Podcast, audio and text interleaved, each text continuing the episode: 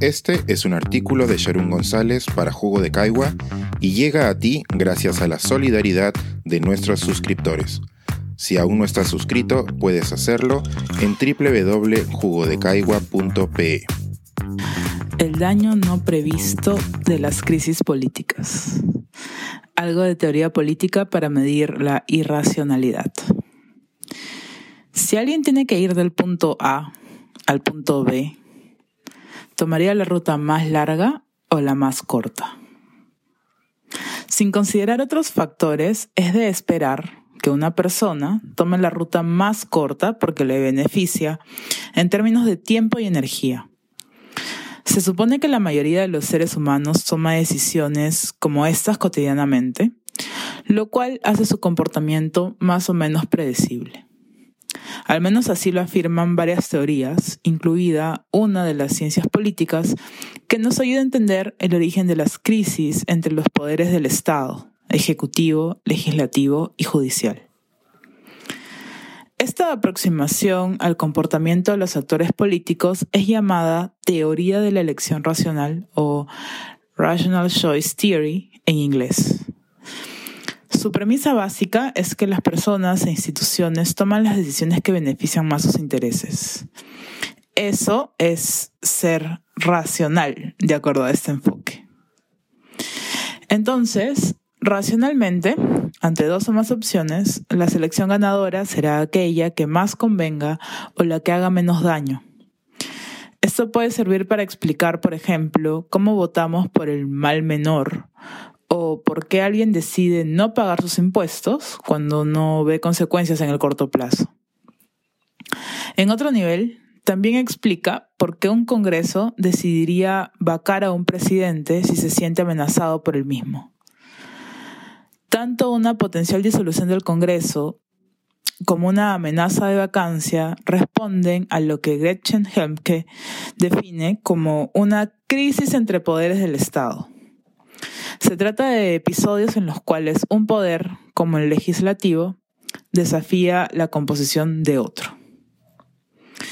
Aunque suena simple, las decisiones racionales contribuyen a entender muchos eventos. Con esta misma premisa base, Kelmke concluye que si los actores políticos supieran cuán costosas son las crisis, las evitarían a todo costo. Así, lo racional para un Congreso no sería vacar un presidente, sino lo contrario, por el daño que representa para la institucionalidad de ambos.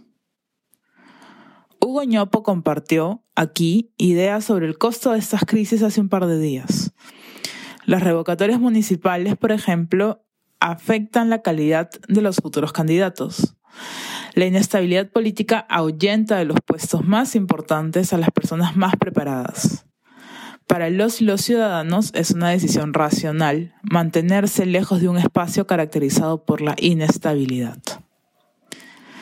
Vacar a un presidente es institucionalmente costoso y disolver un Congreso genera un gasto público significativo. Se calcula que el Estado gastó 15,1 soles por voto en las elecciones presidenciales del 2016. Para ser racional, la decisión de disolver el Congreso tendría que superar los beneficios en cientos de millones de soles. La negociación y los compromisos son alternativas mucho más baratas para resolver conflictos, pero no las más utilizadas en el Perú ni en América Latina. La pregunta es inevitable. Si las crisis entre poderes del Estado son tan costosas, ¿por qué siguen optando por ellas? ¿Son acaso las instituciones irracionales? Hemke atribuye tales decisiones irracionales a dos factores. Primero, existe una asimetría informativa ya que aparentemente los actores políticos no saben o no son conscientes del costo real de la crisis política, incluso para ellos.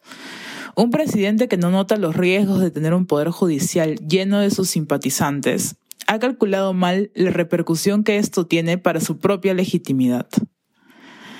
Además, los actores políticos y las instituciones, según la autora, no son capaces de asumir compromisos creíbles. este factor también está afectado por la asimetría informativa. En el caso de los poderes, ninguno sabe cuánto o cuándo ceder.